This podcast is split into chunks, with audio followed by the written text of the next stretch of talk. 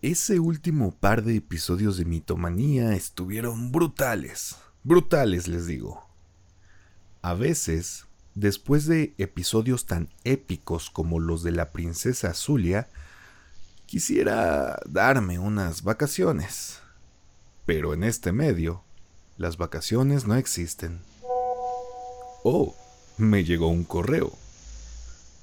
Aprovecha ahora y vacaciona en el Caribe con estas increíbles promociones. Vaya, sí que me espían los bots de la publicidad. Se ve interesante la oferta. No, no, no, no. Son son solo lujos y el presidente dijo que no debemos tener lujos ni aspirar a nada. Bueno, tal vez. No. Sé fuerte, Bryce. Bueno, Está bien, pero solo esta vez. Vámonos al Caribe. Taxi.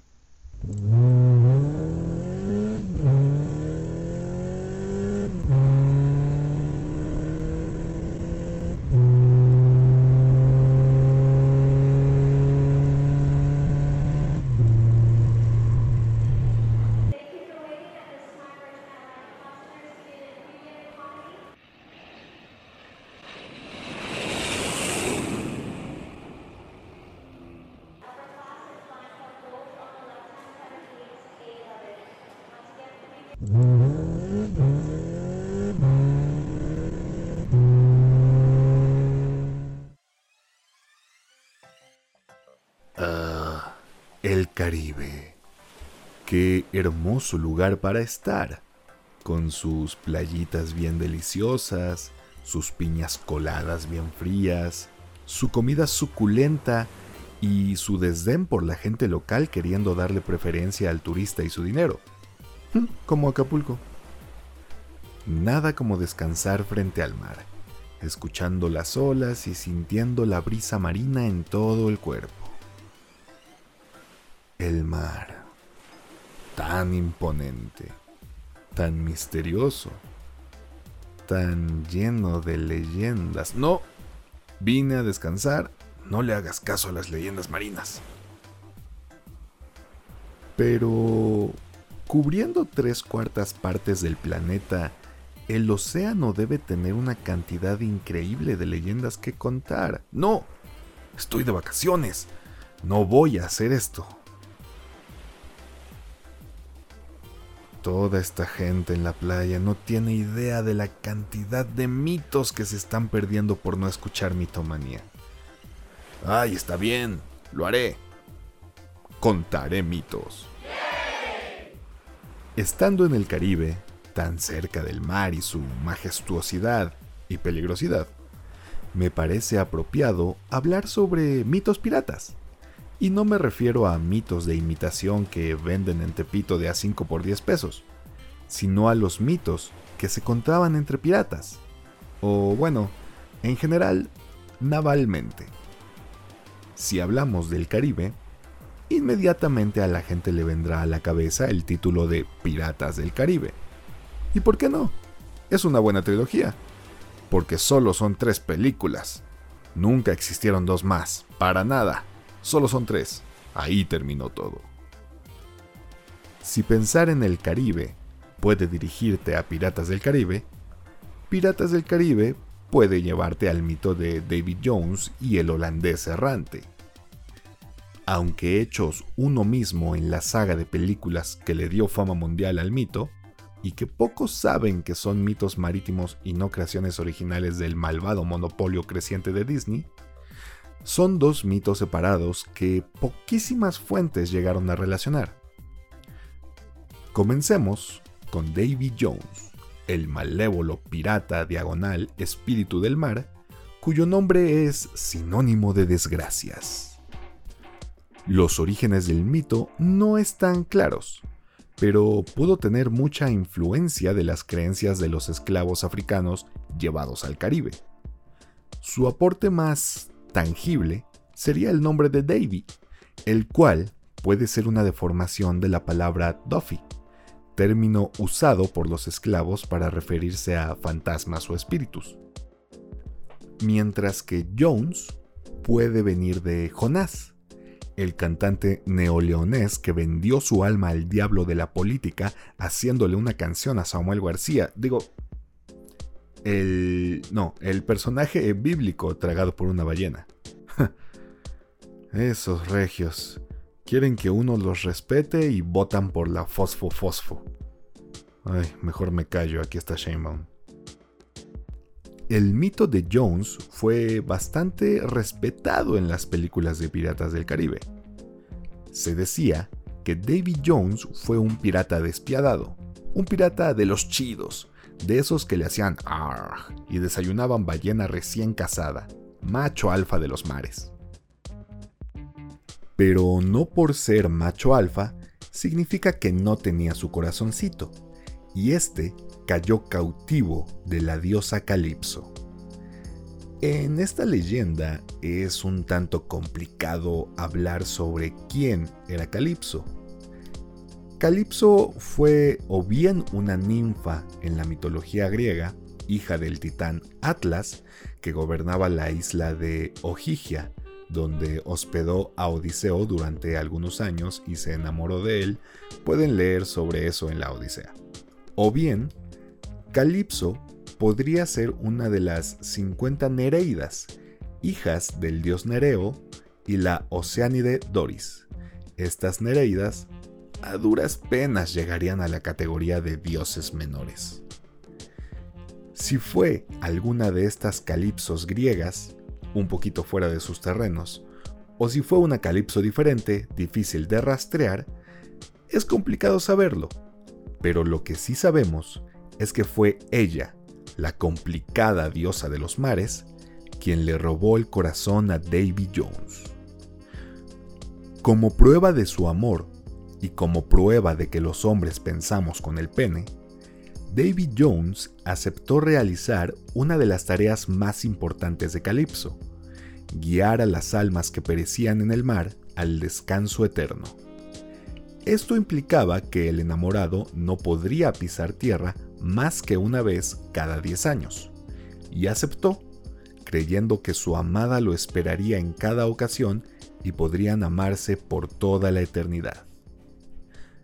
Para no hacerles el cuento largo, pasaron 10 años, David Jones fue a tierra, le mandó su ubicación por WhatsApp Calypso, pero esta nunca llegó.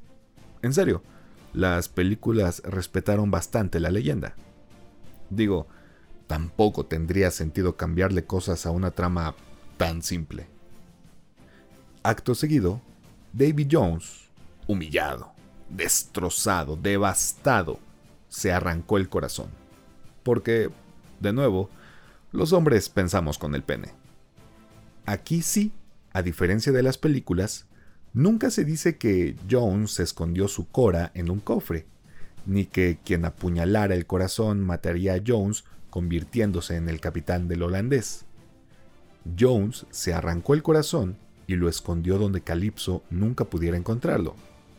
Qué bien pudo ser en un cofre, pero eso no importa.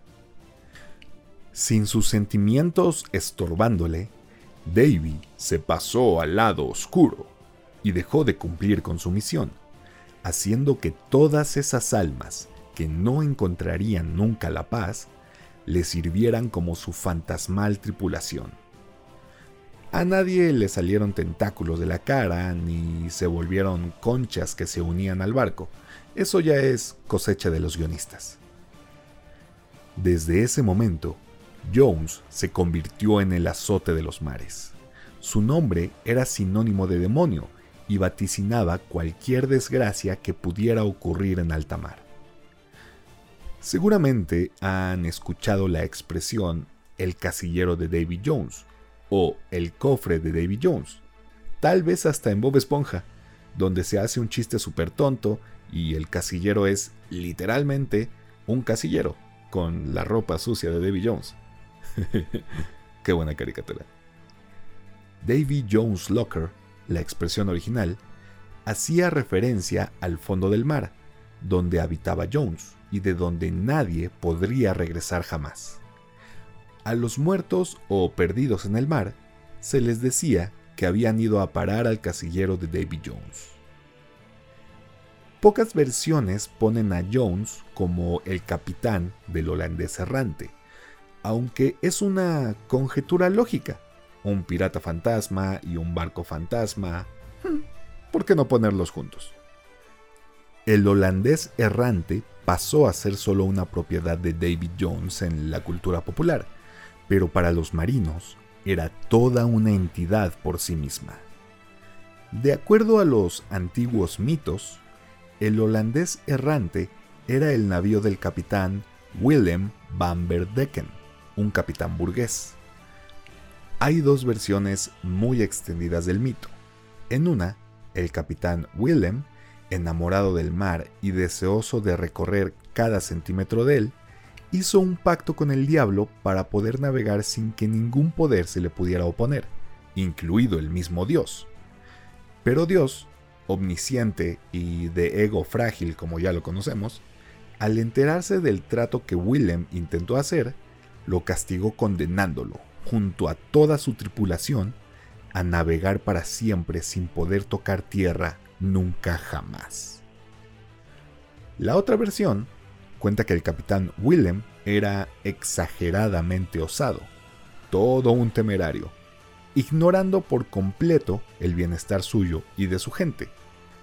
Siendo así, durante un viaje que le llevó a navegar por el Cabo de Buena Esperanza, ubicado al extremo sur de África,